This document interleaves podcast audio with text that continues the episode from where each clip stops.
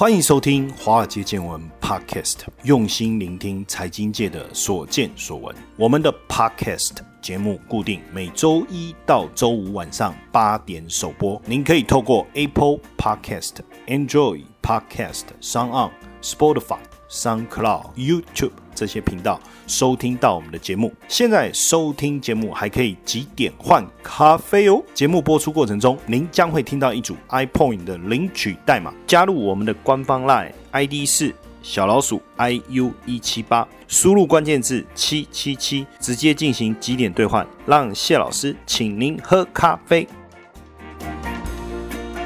大家晚安。大家好，我是谢承彦谢博士，欢迎收听华尔街见闻。你可以叫我古怪教授。那现在我看到人就会问说：“哎，美国总统大选，你赌谁会赢？”我不是说你要投谁的票，而是说你赌谁会赢哈。那我逢人就对赌，我说川普会选上，因为大部分人都说拜登嘛，那我就说川普会选上，等于是豪赌诶，真的。那在我们华尔街见闻的脸书，你可以找到这篇文章，然后在下面留言，哎，你赌拜登会选上吗？我送大家 iPhone 点数，请大家喝咖啡。再到我们华尔街见闻的脸书找到这篇文章留言，OK。不过你要了解到底谁会选上之前，我们可能要讨论一下美国的选举制制度了哈。在台湾很简单了，就一人一票，然后就算一下哦，谁的得票率最多。过去几次选举都是这样，很简单。但是呢，美国的总统大选都不太一样哦，因为他们有所谓的选举人制度。那因为这一次呢，川普是要寻求连任的。那第一次他选上，大家觉得跌破眼镜，因为民调希拉蕊是胜过川普。哎，最后怎么川普选上？那这一次。民调也是拜登遥遥领先，持续领先。虽然最近民调有一些变化，甚至赌盘的赔率也有一些变化，但基本上拜登还是领先的。所以在这样的情况下，川普有没有可能不会连任呢？那观察二战以后啊，过去十一个。哦，十一个寻求连任的总统，有三个最后没有连任成功。一九七四年到一九七七年的福特，还有吉米卡特，哦，吉米卡特也没有连任成功。一九七七年一到一九八一年，然后老布希一九八九到一九九三也没有连任成功。哦，那加上这一次疫情的乱入啊，川普的民调又这么低迷，但是对手说真的也没有很强。那到底川普有没有机会？哈？基本上呢，以现任总统的优势来看，当然他有行政资源，他有媒体关注，再加上川普又有钱。我们先讲募到的资金哦，大概已经有三点五、三点六亿美金，是当时奥巴马的一倍以上。甚至他说，如果到最后不行的话，他自己还要自掏腰包一亿美金呢。你知道第一届的时候，他自己花了六千六百万美金呢，所以有钱也是他的优势，对不对？那照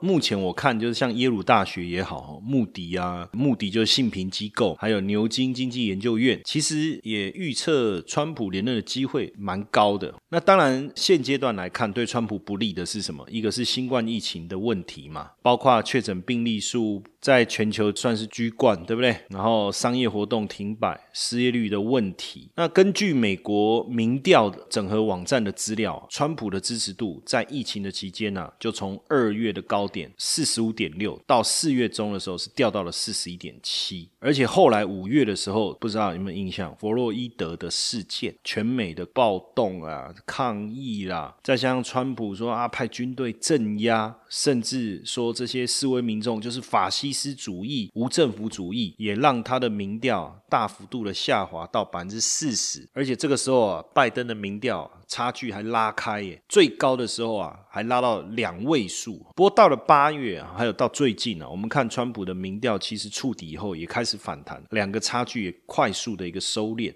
但是从这个地方来看呢，民调是不是真的准确？我觉得还有一个东西就是我们要搞懂，就他们的。选举人团的制度，因为美国总统大选并不是透过人民直选，没有错，一人一票，但是不是直选的概念。那什么意思呢？也就是说，你有你对总统的喜好，可是其实最后是由选举人来帮你去投票。什么意思呢？各政党会依照各州所制定的方式推派一群选举人，选举当天，美国的民众是往投票所投票，你拿到选票圈选。你心目中理想的总统候选人没有错，对不对？OK，好，所以假设大家都觉得是川普，那这个选举人就会根据普选的结果，代表这个州把普选占比较高的总统复选比如说我好了，我到投票所投票哦，我选川普，那大部分的人选拜登，那他们的选举人到时候就会依据这个州，因为大家都想要投给拜登哦，好，那我就代表大家，我就投给拜登。这个时候呢，每个州。有不同的选举人的票数。那假设说你在这个州你拿到相对多数，你就可以把该州所有的选举人票数都拿走，就这个概念。当然有几个州是比较特别，那这个我们就不细讲。那举个例子，比如说川普在德州他的普选的票数超过民主党的拜登，那德州他的选举人票三十八张，那他就三十八都算川普的。哦，那拜登在这个州就是零，懂意思吗？所以你会看到他们在开票。的时候就会出现说，哎，你就会看到说，哎，它不是一票一票这样算。它是每一个州每一个州开，那开出来以后，假设说川普的普选的票数超过拜登，德州的选举人票数就全部归川普了，哦，那拜登就一票都没有，就会出现这样的一个情况。那各州现在的选举人总票数是五百三十八张，那这五百三十八张怎么来？就包含一百个参议员，还有四百三十五个众议员，还有华盛顿特区有三张选举人票。如果你能够拿到两百七十张票，你就正式当选美国。总统哦，所以你就会发现说哦，因为他选举人制度的特别性，所以像二零一六年，其实普选的总票数哦，希拉蕊是六千五百八十五万票，那川普其实是六千两百九十八万票。如果按照一人一票的概念，就是统计总票数，希拉蕊赢了。好，因为他赢了两百八十万票，可是因为他们是用选举人团的制度，所以最后呢，川普拿到的选举人团票是三百零四张，希拉蕊是两百二十七张。所以你会发现哦，你在做民调的时候，确实希拉蕊的民调比较高，可是到最后，因为他们的这个选举人团的制度啊，让川普哎脱颖而出，哈，成为二零一六年选上的美国总统。所以换言之啊，现在大家都在看民调啊，那是表示。川普会输，拜登会赢，未必哦。比如说大州好了，没有错，希拉蕊哇，人很多哦，大胜，那个州的选举人团都归给希拉蕊。好，那川普在很多小的州，可能他的总票数加起来没有在大的州像希拉蕊这么多。可是因为这些小州呢，他能拿到的选举人团数加起来就比这个大的州还多了。哎，那他就赢了啊。这样理解我意思吗？小的州的总人口数比较少，所以就选票总数而言，不见得川普加总起来会比大的州希拉蕊还多。但是因为他的选举人团的票每一周每一周都被他全部拿走，所以加起来他就赢了。这个就是我一直在讲，看民调没有错，支持度高，但是川普是不是一定会赢？那我在网络上也有找到资料，这个几个资料我觉得也很棒，顺便跟大家分享一下。那这是一个教授他所写的哈，因为他说目前为止，川普的民调是远远落后拜登哦，但是从上一次二零一六年选举当中，你也看到民调相对比较高的希拉蕊。哎，最后是输给川普。那到底川普选上的几率高不高？其实目前大家都很努力在猜哈。美国有一个大学教授叫利赫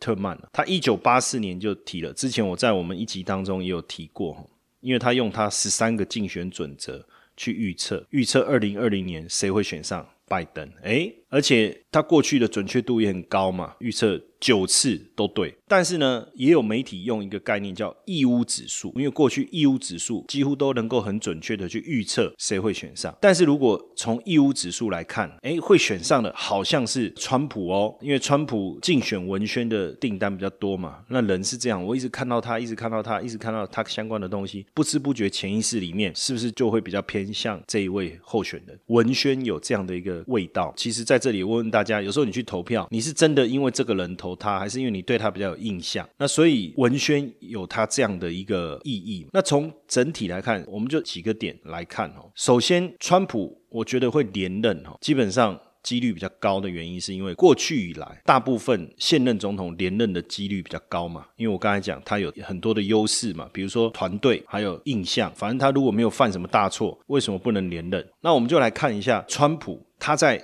二零一六年竞选时候的一些证件。到底有没有实现？哦，二零一六年，川普在选美国总统的时候，他就说，如果他当选，美国要退出跨太平洋伙伴协定啊，就 TPP，然后退出伊核协议，退出巴黎气候协定，退出联合国教科文组织，退出联合国人权理事会，然后呢，还要在美国跟墨西哥的边界修边际墙，还要重新谈判北美自由贸易协定，同时要承认耶路撒冷是以色列的首都，而且要把美国驻以色列大使馆从特拉维夫迁到耶路撒冷，而且要把美国的企业所得税从三十五趴降到十五趴。同时，奥巴马时期对企业一千多个行政法规监管的制度要把它废掉。同时呢，调查中国的贸易行为，还有要求中国保护美国的知识产权，还有要求中美之间的。平衡贸易，然后同时也要在美国大搞基础建设。好，那这一届已经快结束了，对不对？我们回头来看，他有没有实现他的承诺？他有没有拉开跟各国之间的贸易战？有没有退出各个国际组织？要求这些盟国分担防务经费？除了企业所得税没有降到十五趴以外，但是有没有降？有三十五趴也降到二十一趴，只是没有降到十五趴，降低了企业的交易成本。再来大搞基础建设，哦，这个没有实现，因为国会分歧，没有办法。但是你有没有发发现？他大部分的承诺都有做到，所以他并不是一个传统的政治人物哦。传统政治人物就是为了选上说一套做一套，但是你会发现他好像啊很很夸张啊，整天打嘴炮，扯东扯西，也不知道在扯什么。可是其实你说美国人这么笨吗？其实不是诶。说真的，你讲什么他当然会听，可是这不是重点，他会看你到底做了什么。所以过去美国都一直以政治正确为中心，而不是经济建设正确为中心。但是川普上任以后啊，他就不再管你什么政治正确，他就是以经济建设为中心。过去传统的美国的政治人物就是民主、自由、人权，一直在宣传这种普世的价值。虽然川普也是，他也是有口号啊，美国第一，美国优先，让美国再度伟大。但基本上他以这个角度出发，重点就是基础建设，还有国际贸易。那他执政以后，也确实废除了奥巴马当时对企业监管的一千多个行政法规，大幅度降税，让整个美国市场的交易成本大幅度的提升。那也跟主要的经济体打贸易战，希望改变贸易失衡的情况，实施贸易保护主义。单边主义让美国的企业能够得到保护，也提升它的就业机会。所以，为什么到了二零一九年底的时候，美国的失业率能够降到最近四十年来的新低三点五帕，股市持续创新高，经济一片繁荣，就是因为川普在执政的过程当中，他不是以政治正确为中心，而是以经济正确为中心。新冠疫情以后啊，川普好居家令，那美国的企业停产，经济停摆，股市暴跌，哇！他开始想，我到底要要命还是要钱？当然然，短期来看，保持社交距离可以挽救很多人的生命。可是，疫情防控一旦扩大，那就不是钱的问题，没有钱一样。真的会要命。当时私人请失业救济金人数高达两千两百万人，那失业也确实冻结整个经济，一样会要命。你说这部分川普有没有错？当然有错。疫情一开始的时候的轻忽，甚至隐瞒疫情，他的漫不经心，当然这跟美国的文化有一些关系，还有联邦政府的权力也有关系。所以整个疫情对经济的影响，是不是问题都在川普身上？我觉得选民自己也会去衡量。现在的 ETF 投资太热门了，谢老师教你如何让自己从 ETF 的新手变成行家。谢老师受邀华冈基金会邀请举办最新的 ETF 投资讲座，免费报名，只要在我们的 Line at 小老鼠 iu 一七八。加入以后，输入关键字一 T F 就可以连接到报名网页，鼓励大家。邀请大家，欢迎大家一起来参加 ETF 新手变行家。那川普认为啊，原来的税收政策啊，并没有鼓励美国人勤奋工作、节俭生活、积极投资，所以他开始大力改革税收政策。那对美国公司、对美国人来减税，那刺激美国人工作，这些美国公司会把公司留在美国，而且呢，他把税法简化，让个人所得税。从七个阶段降为三个，就十二趴、二十五趴跟三十三趴。同时把所得税率呢从三十五趴降到二十一趴。那育儿的费用不纳入纳税的范围，照顾老人哎可以抵税，也废除了遗产税。所以美国公司呢就有高度的意愿把利润拿回来美国，对不对？那你拿回来，我也一次帮你减税，减到百分之十，而且同时我尽量阻止美国把总部搬出去美国。那这样的一个过程，整个减税的过程，真的帮助了企业大量雇佣更多的劳工，那带动消费，创造工作。而且它的减税政策其实对中低收入家庭来讲，减税幅度更大。当然，美国富人也获利很大，这个没有错。那川普呢？废除了奥巴马时期几百个行政命令，那对于金融市场也好，能源市场的也好的监管放松了，所以也改善了整个贸易制度。而且呢，在奥巴马当时的平价医疗法案，实际上讲平价医疗法案，可是反而增加了大家要缴纳的医保的费用。那对中下阶层百姓来讲，其实苦不堪言啊！你不能用我们健保的角度去看啊，其实是有相对的。差异哈，同时呢，也对于环保的部分，对一些环境的一个要求的限定做一些调整。让这个廉价能源来吸引制造业，然后促进生产就业。所以你看，川普这一连串的改革，就是让美国再次伟大一个非常重要的根本。所以你说他真的只有打嘴炮吗？这样看起来其实未必哈。当然，弗洛伊德这个事件啊，引起全美的反动啊，哈，抗议的声浪啊，愤怒的民众的上街啊。但是对川普来讲，他认为说这些抗议示威的民众，反而对爱好和平的居民。是一个威胁，他也认为说这些暴力是要停止，但是呢，要让法律跟秩序对美国所有人都有效。他其实讲出来似乎是很硬，但是呢，你注意看哦，整个示威游行持续的进行当中，搞破坏啦、抢劫啦、放火啦，真的普通百姓是敢怒不敢言。但是呢，反而提升了中产阶级对川普的喜好。为什么？因为对川普来讲，这些被吓坏的中产阶级需要他的保护嘛，因为。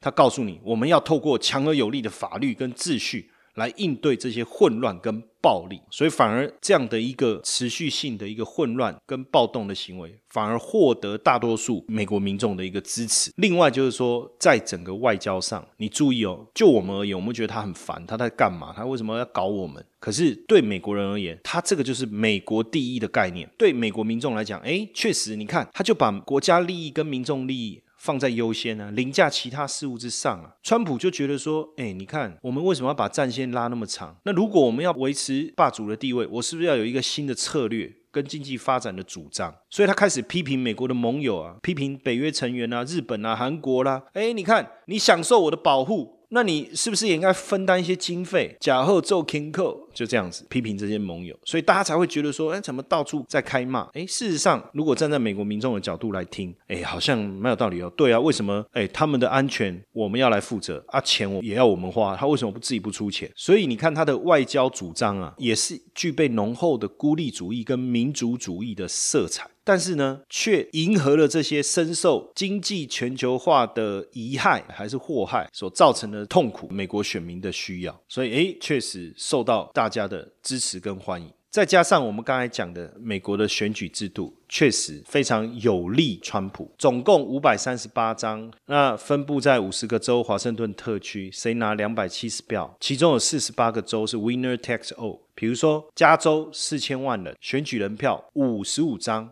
那蒙大拿州八十万，但是有三张，哎，所以你会发现哦，在小的州人虽然少，但是它的选举人票的比例来讲，我简单讲嘛，你如果以蒙大拿州来讲，八十万里面你就超过一半，哎，你就拿到三张选举人票，反而比较容易。反而比较容易哦。那因为民主党的铁票区都是在人口比较多的经济繁荣州，那共和党的铁票区是在人口比较少的农业州，所以这种竞选规则确实对共和党比较有利。那一般美国的投票率大概六成，像二零一六年就五十六趴，五十六嘛，你除以二二十八嘛，所以一个州只要二十九趴的人支持你，你就会拿到那一州的全部的选举人票。那今年投票率应该也不会太高，估计也大概在六七成。所以假设是七十趴，那你只要要有三十五趴的支持度就够了。那你看哦，大部分人对川普其实不是很认同哦，像我也很讨厌他，但是他也不在乎啊，有差吗？只要有四十趴的人是我的铁粉，那基本上美国的选举人制度就对他有利。还有一个重点，拜登的支持者主要是知识分子跟各行各业的精英，对不对？那川普的支持者可能是保守派啊，中下层的老百姓啊，还有这些年纪稍大的白人呐，甚至很多都有教会背景。那这些人的特色是什么？不论刮风下雨，他一定会去投票。这些人狂热有激情，投票意志坚定。所以，就算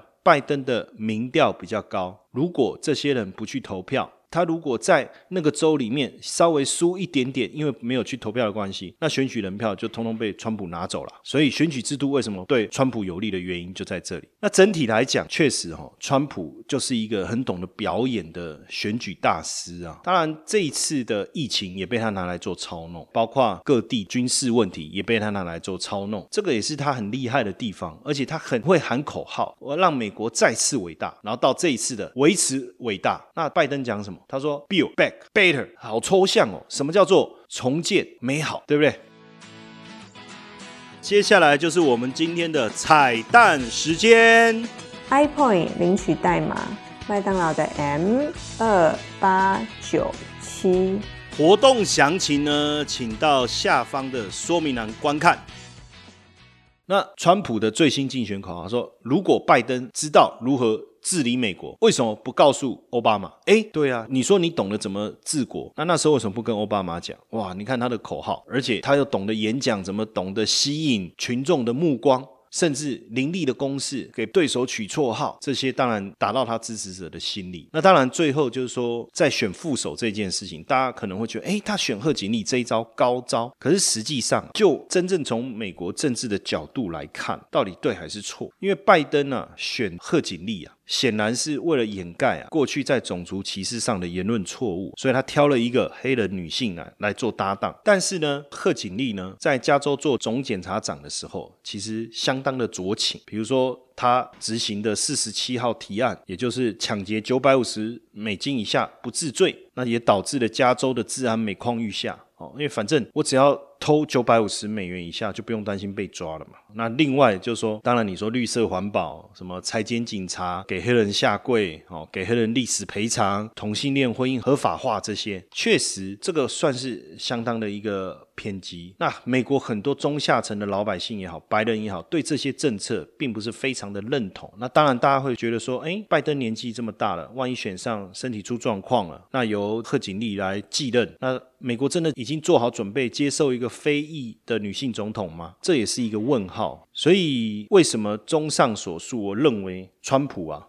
选上的几率啊还是比较高的原因在这。那当然，我们也可以来听听看，在网络上有一个华人呐，他就说，诶，他以前也是支持希拉蕊哦，他就是一个华人，但移民到美国去哦，他也有投票权。那他从本来支持希拉蕊到最后投给川普，他自己的心路历程是怎么样？他在网络上也发表，我觉得挺有趣的。由一个华人，又同时是。长期居住在美国的公民的角度来看，那因为呢，他生活在美国，所以他对于这整个历史的状况比较了解。因为美国。就是一个移民大批涌入的国家哦，所以他说这几十年来的社会与经济结构的转变啊，像我们这种啊，并不是以移民为主的国家，其实很难去感受这中间的一个变化。他自己讲，在美国生活虽然忧郁，可是他感觉他们一步步在失去人身安全、财产保障，还有政治权利的真正平等。他说，目前美国社会其实并不安定，人民财产也不安全，宪法赋予民众的权利也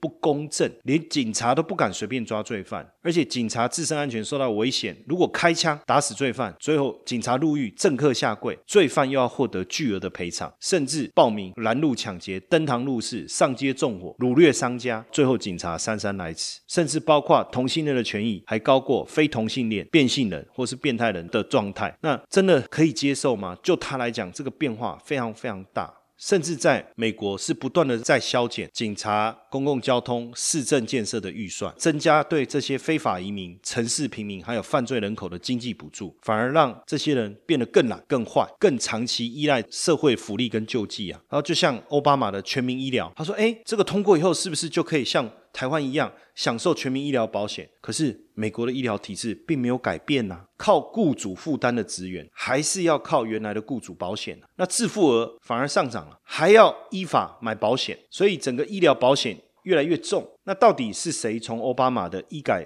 政策中得到好处？他说就是非法移民啊。平民啊，犯罪人口啊，因为法律规定这些人必须得到免费的医保，所以奥巴马的政策没有去让这些弱势群体为社会做出贡献，反而越来越依赖纳税人，反而增加了纳税人的负担。这也是为什么大部分人觉得不平衡的一个原因呢？那。这么长年的时间哦，我们看到美国的地产税、所得税、增值税、销售税越来越高，可是从通货膨胀的角度来看，他们的收入其实越来越低了，反而这些弱势群体受到优待，比如说黑人在贫民区拉帮结派、聚众斗殴，到贫民区外面偷盗抢劫，哎，你你不能太过有回应的。行动，警察也要异常小心。你万一随便抓捕黑人、非法移民，在政治正确的保护之下，哦，反而演变成警察镇压黑人哦。如果你镇压的态度太过夸张，那或许我们觉得不可思议。美国就一天到晚在发生啊。所以，原本推动美国进步的一个原动力啊，现在反而转变成颠覆美国传统价值跟正常社会秩序的被极端主义控制的反动力量。